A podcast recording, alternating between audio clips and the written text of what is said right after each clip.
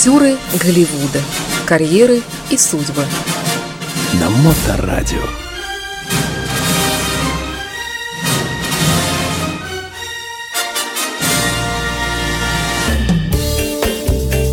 Доброе время суток, вы слушаете Моторадио. В эфирной студии, как обычно в это время, а, замечательный писатель Илья Либман. Илья, добрый день, здравствуйте. Здравствуйте, как поживаете? Спасибо, нормально поживаем. Конец зимы э, скоро уже. А главное, главное, что улицы почистили в конце концов. А, ну это смотря где. Не ну, всюду, что ли? Ну, конечно, нет, да. Но потихонечку, потихонечку город приходит в себя, будем надеяться на это.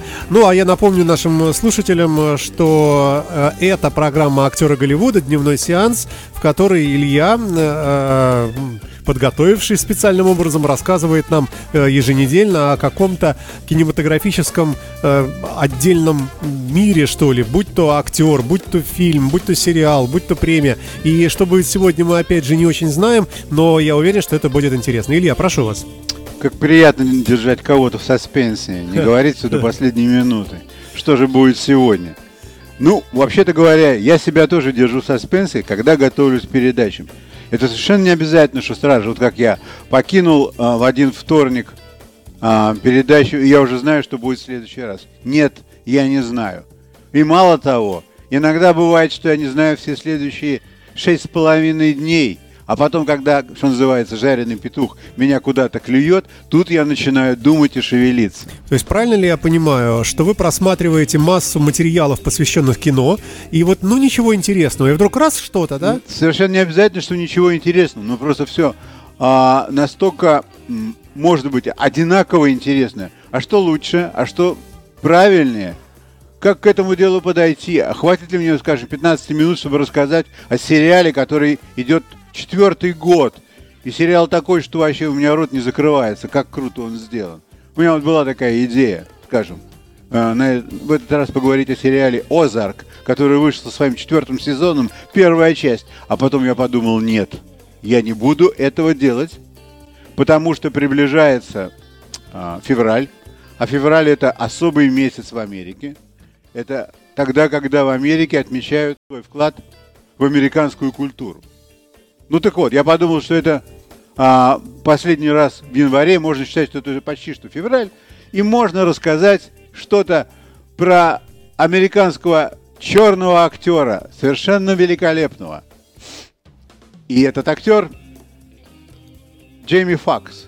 Так. Все его знают, абсолютно точно, потому что а, все смотрели фильм Джанго Unchained – Совершенно верно, освобожденный. Да, Джанго освобожденный. Все смотрели фильм а,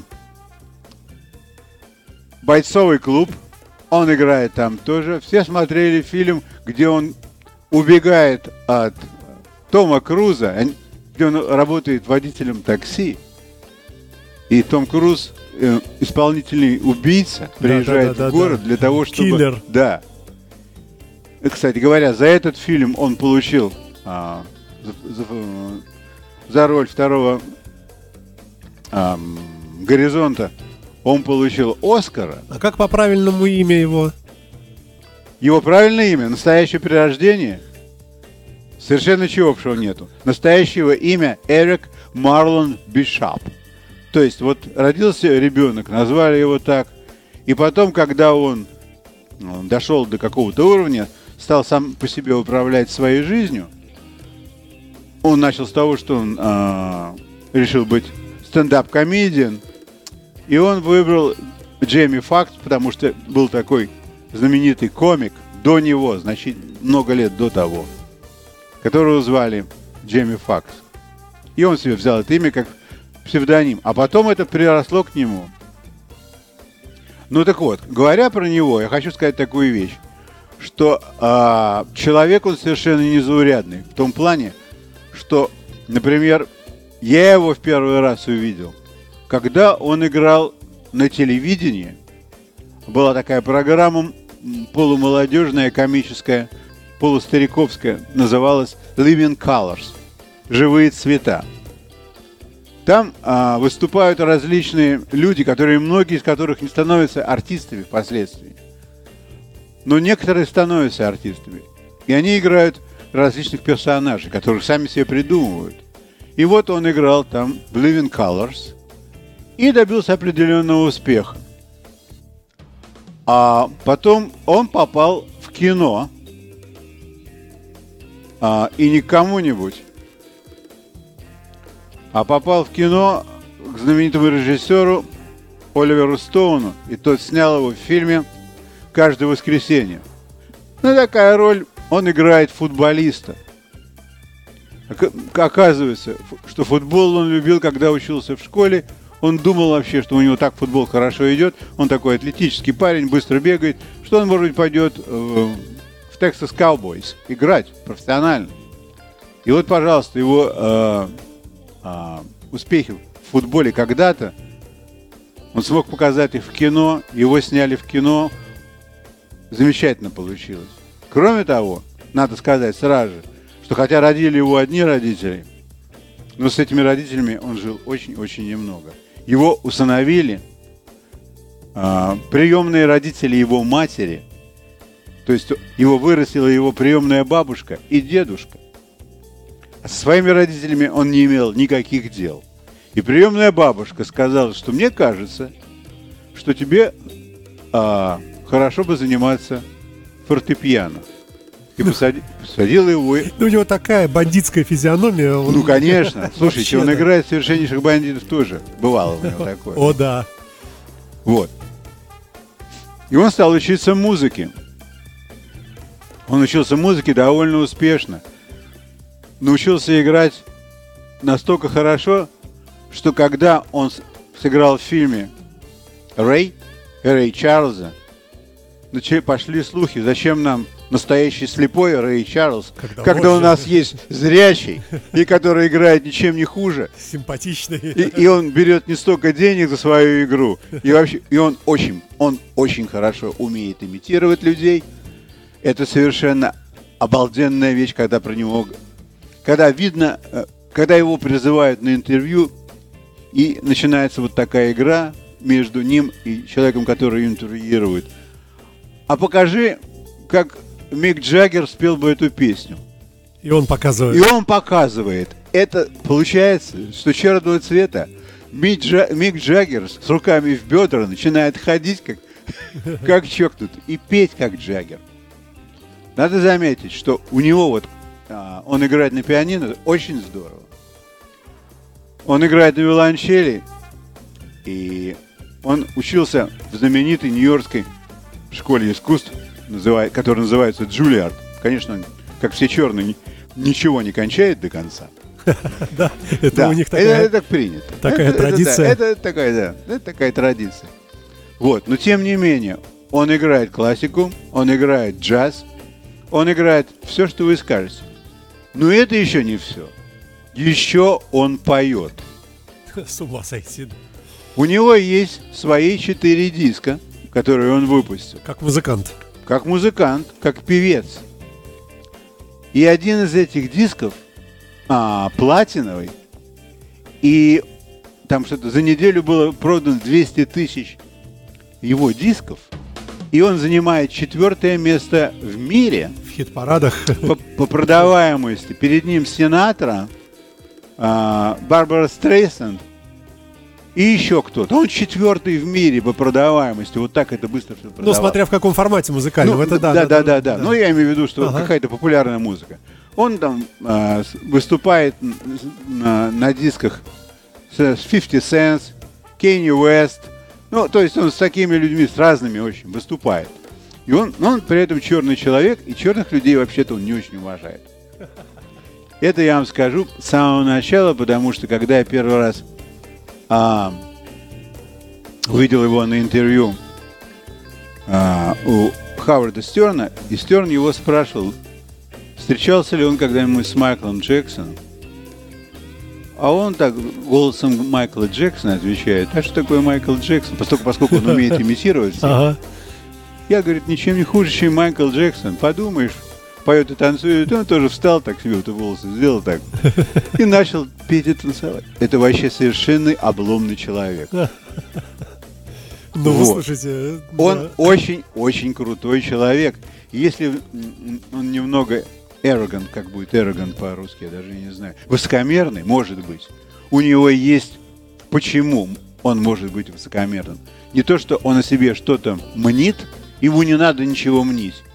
Все, что он показывает, все у него получается. Он может петь, он может танцевать, он может играть на инструменте, он может сниматься в кино. Все у него получается. Но это еще не все.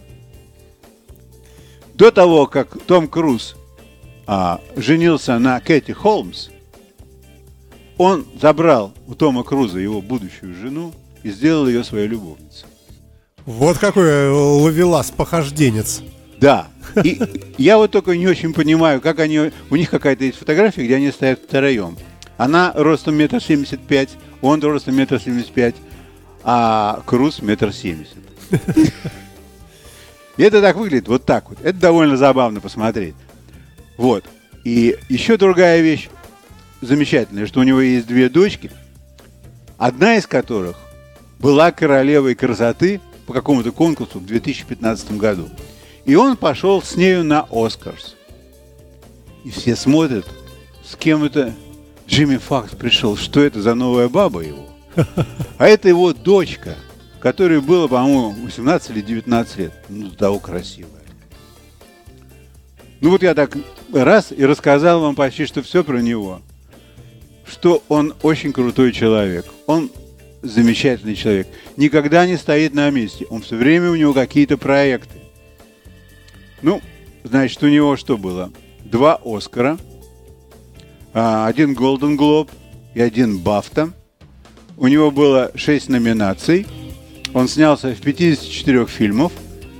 У него есть, значит, две дочки. И у него есть а, 150 миллионов долларов. Я напомню, что мы говорим об американском темнокожем актере Джейми Фоксе. И если бы у вас есть под рукой, там, кто не очень понимает, о ком речь, не знает по имени, если посмотреть на фотографию на любом компьютере или смартфоне, если сразу узнаете. Если да? кто-нибудь, да, если кто-нибудь из вас смотрел американский фильм «Рэй» про Рэй Чарльза, то вот Рэй, который Рэй Чарльз, это и есть Джимми Фокс. Ну или в конце концов действительно э, фильм с Томом Крузом, э, забыл как он называется, законопослушный гражданин это не то, так.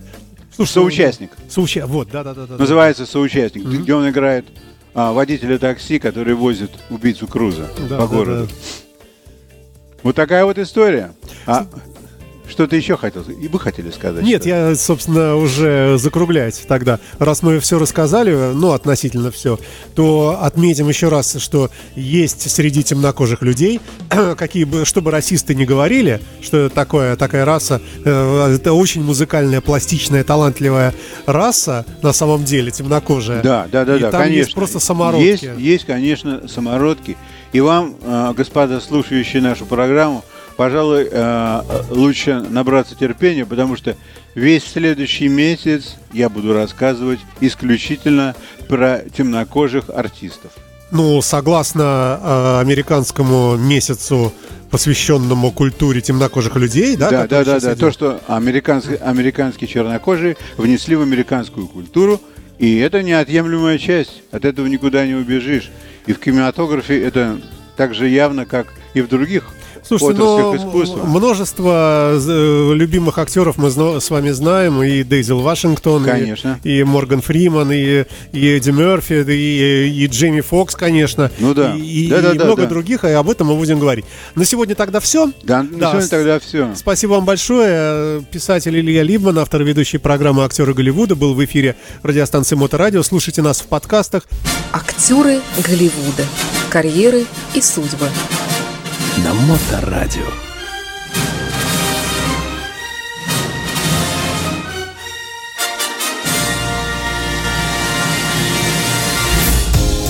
Вы слушаете Моторадио.